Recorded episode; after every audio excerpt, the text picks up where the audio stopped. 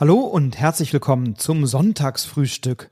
Und auch heute ist es wieder soweit. Ich empfehle dir ein schönes Familienspiel, was du mit deinen Liebsten am Sonntagnachmittag spielen kannst und mit dem du eine Menge Spaß haben kannst. Also hol dir dein Lieblingsmüsli, mach dir einen Kaffee oder Tee, kuschel dich aufs Sofa und wir hören uns gleich wieder und dann erfährst du auch, welches Spiel ich dir heute empfehle, wenn du dran bleibst.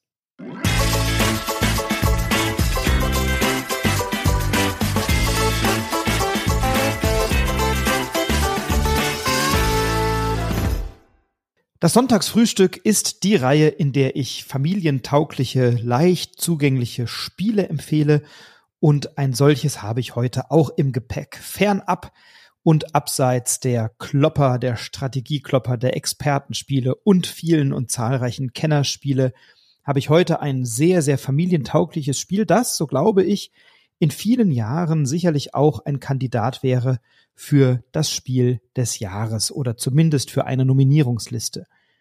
Dass es darauf noch nicht gelandet ist, liegt daran, dass es sich um ein Spiel aus dem aktuellen Jahrgang handelt und ob es dort Berücksichtigung finden wird, werden wir erst im Mai erfahren, wenn die Nominierten bekannt gegeben werden.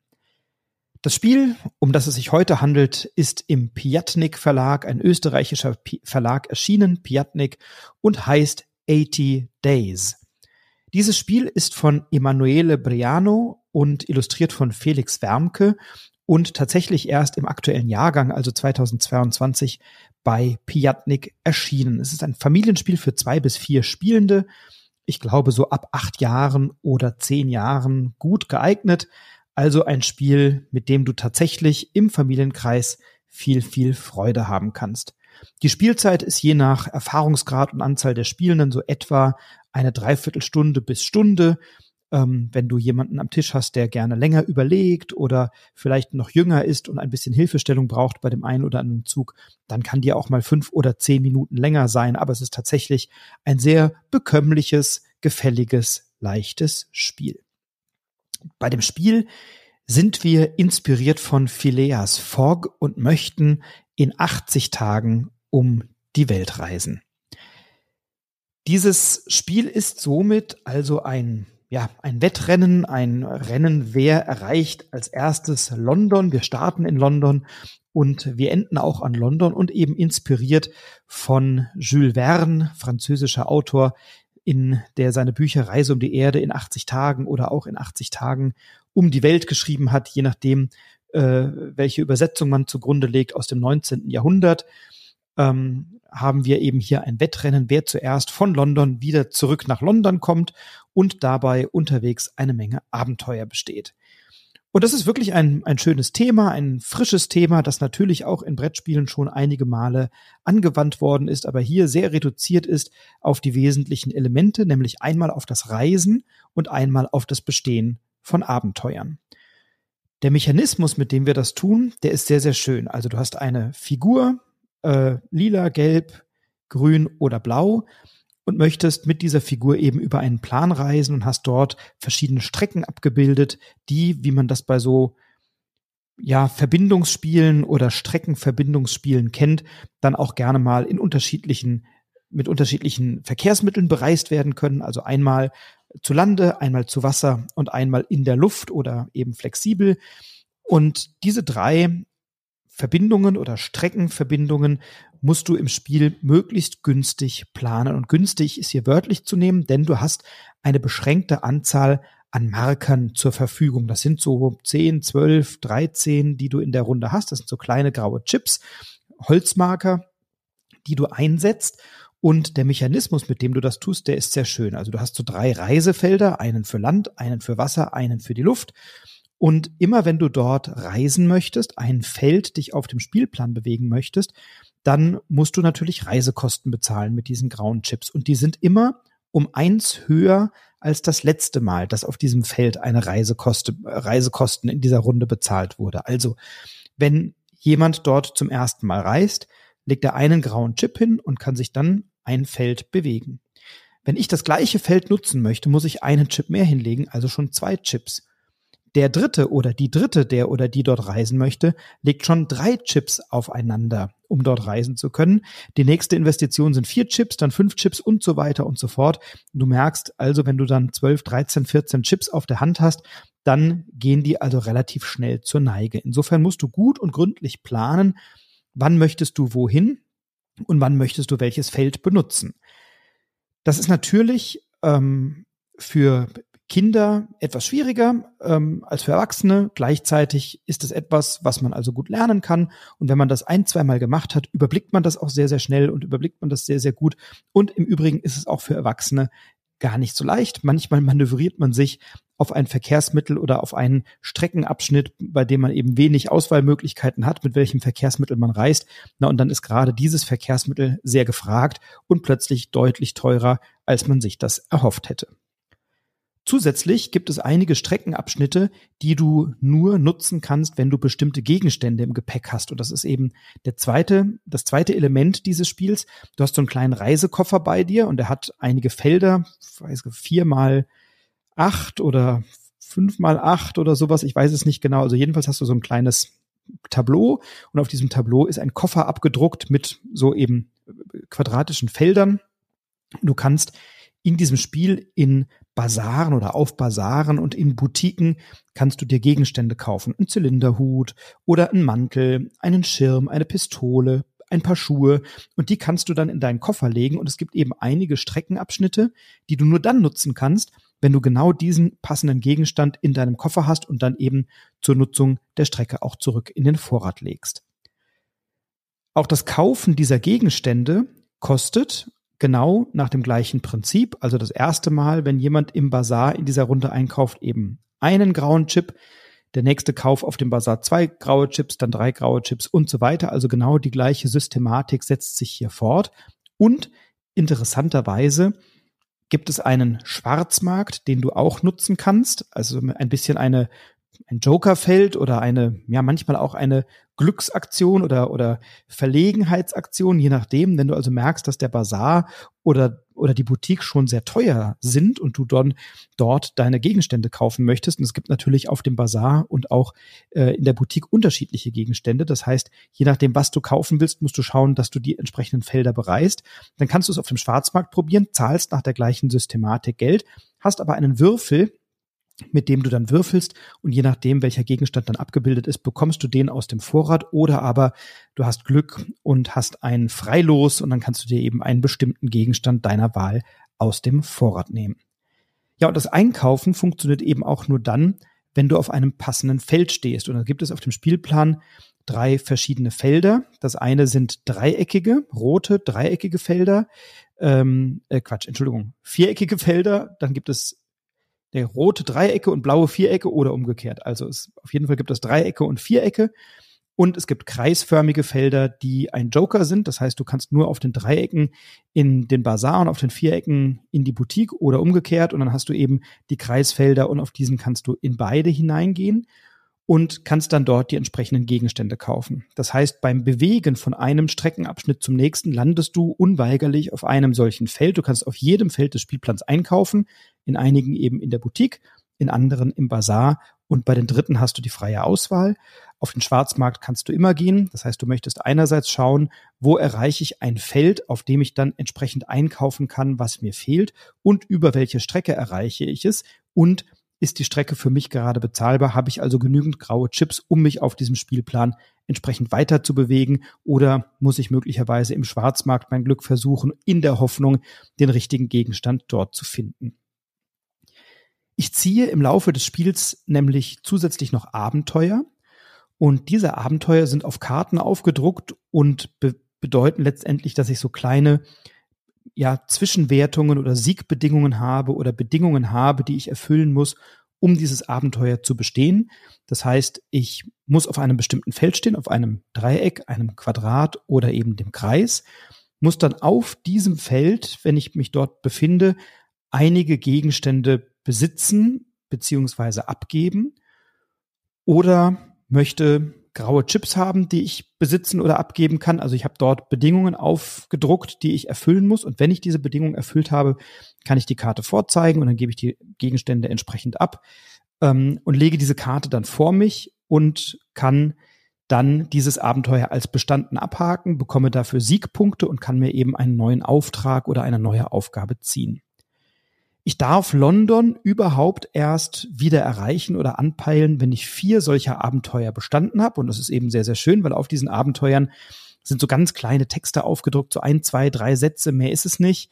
Ähm, also wirklich nur so ein ganz kleiner Einblick, aber wenn ich die dann so neben mich lege, das wird also angeregt, dass man diese Abenteuer so aufgefächert unter sein Spielertableau legt oder Spielerinnen-Tableau legt, dann habe ich eben so, je nachdem, drei, vier, fünf, sechs verschiedene Abenteuer bewältigt und kann am Ende dann nachvollziehen, wie war denn meine Reise und was habe ich denn eigentlich alles erlebt. Also das ist sehr, sehr niedlich und sehr, sehr schön gestaltet ähm, und ist eben ein schönes taktisches Element, dass ich also auf der einen Seite gucken möchte, welche Reisestrecke verwende ich, auf welchem Feld möchte ich landen, um mir was kaufen zu können und welche Abenteuer möchte ich denn bestehen und welche Gegenstände brauche ich für die Abenteuer oder eben auch für bestimmte Sonderrouten, die ich nutzen möchte, um meine Reise gut abzuschließen.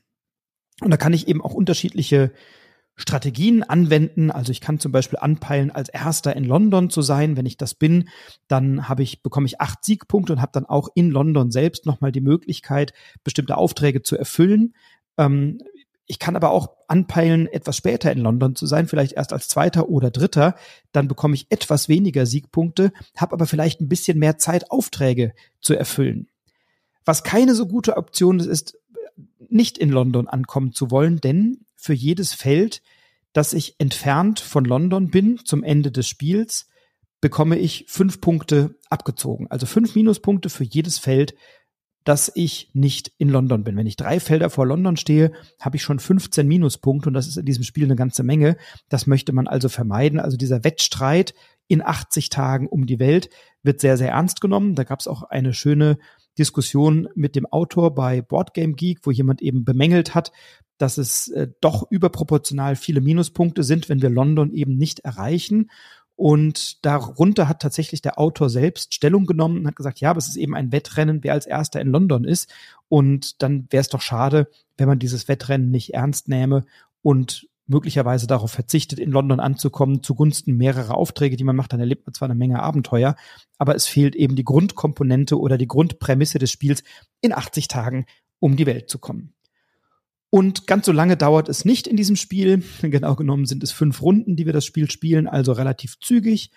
Oder sind es sechs? Ich glaube, nee, es sind, glaube ich, fünf Runden, die wir dieses Spiel spielen. Und jede dieser Runden wird markiert durch eine Zeitung. Die ist oben auf einer Karte aufgedruckt und liegt an der oberen Kante des Spielplans. Und dann wird jede Runde eine Zeitung aufgedeckt. Und auf dieser Zeitung steht dann, wie viele dieser grauen Chips bekommen wir denn zum Start der Runde? Also in jeder Runde bekommen wir neue graue Chips aber eben durchaus unterschiedlich viele, mal zwölf, mal dreizehn, mal, mal elf. Also das ist dann sehr genau angegeben, wie viel wir bekommen. Kann sein, dass wir aus der Vorrunde noch ein, zwei, drei graue Chips übrig haben, aber wir bekommen dann eben neue dazu. Na, und dann ist oft noch eine Sonderbedingung angegeben. Zum Beispiel, dass wir bestimmte Strecken nur nutzen dürfen, wenn wir eine Pistole im Gepäck haben oder das Wetter zu Wasser hat sich verschlechtert und immer wenn wir übers Wasser reisen wollen, eine Schiffsreise unternehmen wollen, ist das teurer. Also das Feld startet schon mit ein oder zwei Chips, die dort liegen, sodass also Reisen von vornherein etwas teurer wird, wenn wir diese Reiseoption wählen. Und da ist von Runde zu Runde eben eine andere Bedingung angegeben, die wir in dieser Runde dann berücksichtigen müssen. Und das macht das Spiel tatsächlich auf eine sehr schöne, auf eine sehr elegante Art und etwas, was mir beim Spielen nicht aufgefallen ist, aber was ich dann äh, bei der Recherche gefunden habe, das hat der Autor dann gesagt. Er sagte, achtet mal drauf, wenn ihr das Spiel spielt und die Zeitungen am oberen Ende des Spielplans liegen. Ähm, immer dann, wenn ihr so grafisch die Strecken überschritten oder räumlich die Strecken überschritten habt, so an der Grenze zur nächsten Zeitung, dann seid ihr einigermaßen gut im Timing, um am Ende in London zu landen. Aber wenn da die dritte Zeitung liegt, aber ihr seid erst auf der Höhe der ersten oder zweiten Zeitung, dann wird es möglicherweise knapp rechtzeitig ins Ziel zu kommen. Also das finde ich eine schöne Orientierung, eine schöne Hilfestellung. Und es gibt eben noch so zwei, drei zusätzliche Möglichkeiten, dieses Spiel zu spielen oder ergänzende Optionen. Ähm, es gibt eben zwei Spielplanseiten, die das Spiel variabel gestalten. Auf der einen Seite ist eher die einfachere Variante, da sind bestimmte Reisebedingungen von vornherein aufgedruckt, also dann weiß ich von vornherein, wenn ich dort lang möchte, dann habe ich eben eine Pistole im Gepäck zu haben oder einen Mantel oder einen Zylinder. Und ich habe auf diesem Spielplan einen Jongleur abgedruckt. Das heißt, ich kann, wenn ich dran bin, immer genau eine Aktion machen. Ich kann mich bewegen oder ich kann einen Gegenstand kaufen oder eben eine Spezialaktion durchführen. Und diese Spezialaktion ist im Wesentlichen dem Jongleur, so heißt dieses Feld, eine graue Münze aus seiner Jonglierhand zu klauen und dann habe ich eben eine Münze mehr, aber verliere möglicherweise eben eine Runde, in der die Optionen, die ich wählen möchte, vielleicht schon gleich ein bisschen teurer sind als vorher. Man kann den Spielplan auch rumdrehen, da ist dieser Jongleur nicht abgebildet, da sind diese Routen auch nicht mit festen Reisekosten versehen. Also man braucht dann bei den Routen, weiß man vorher nicht, ob ich einen Zylinder oder eine Pistole oder einen Mantel brauche, sondern man kann das eben beliebig zulosen mit so flexiblen kleinen Plättchen, die man dann da hinlegt. Das macht die Routenführung oder die Routenplanung dann, wenn man einige Partien auf dem Buckel hat, etwas abwechslungsreicher. Dann gibt es noch eine Sonderregel, dass man beim Passen eben bestimmte Möglichkeiten hat und, und das macht das Spiel dann ein bisschen asymmetrisch oder auch nochmal sehr schön. Es gibt so Assistentenkarten und diese Assistenten bieten zusätzliche Funktionen. Da gibt es zum Beispiel den starken Jean, heißt er, glaube ich. Der hat noch einen kleinen Zusatzkoffer dabei. Das heißt, ich kann mehr Gegenstände transportieren oder ich habe eine Figur, die es mir ermöglicht, auf bestimmten Routen günstiger zu reisen oder ich habe einen Hutmacher äh, mit dabei in meinem Assistentenpool, der mir immer gegen die Zahlung von zwei Münzen einen Zylinderhut baut, so dass ich ihn nicht im Schwarzmarkt oder in der Boutique kaufen muss, sondern eben von meinem Hutmacher bekomme. Und so habe ich eben mit diesen Assistenten, Assistentinnen nochmal eine gewisse Varianz und Abwechslungsreichtum im Spiel. Das Spiel ist zweisprachig erschienen. Es gibt also in diesem Spiel eine Anleitung auf Deutsch und auf Französisch und auch die Karten sind auf Deutsch und auf Französisch im Spiel enthalten. Also auch hier für all jene, die frankophil unterwegs sind, auch nochmal ein Spiel, wenn man die Sprachkenntnisse anwenden oder vertiefen möchte oder möglicherweise auch in Frankreich lebt. Ich sagte eingangs, dass ich glaube, dass es viele Jahrgänge gegeben hätte, in denen dieses Spiel den Weg gefunden hätte auf eine Nominierungsliste. Und das habe ich auch an anderer Stelle schon gehört. Und ich glaube aber, dass es das dieses Jahr nicht schaffen wird. Dazu ist das Spiel dann doch vielleicht ein wenig zu konventionell oder zu nett in Anführungszeichen. Ich selbst glaube, dass es wirklich ein sehr schönes, ein sehr gefälliges Familienspiel im allerbesten Sinne ist, dass du in einer Familie, bei der eben keine Vielspieler Kinder mit am Tisch sitzen, sondern Familien, die gelegentlich etwas spielen, miteinander ein schönes Spiel auf den Tisch räumen, da passt das wunderbar hin. Ich glaube, für Vielspielende ist das dann eine kleine Nummer zu seicht oder zu nett oder dann ist vielleicht der Wiederspielreiz nach einigen Partien nicht so sehr gegeben. Natürlich orientiert sich dieser Spiel des Jahrespreis auch genau in dieser Kategorie, weswegen ich es gerne auf dieser Nominierungsliste sehen würde.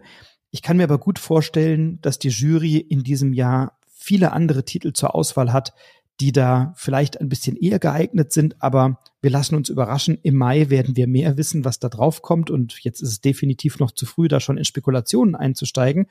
Aber es gibt viele Jahre, wo dieses Spiel sicherlich gute Chancen gehabt hätte, weit vorne zu landen. Spiele mit Reisen, wo wir Reisen planen müssen und dafür Bedingungen erfüllen müssen, wie zum Beispiel Wettlauf nach Eldorado. Das ist ja ein Deckbuilding-Spiel, bei dem wir ähm, gemeinsam durch ja, ein Dschungel, ein Abenteuer bestehen und zuerst in Eldorado ankommen wollen oder so. Das hat ja ein ähnliches Thema mit einer anderen Mechanik natürlich.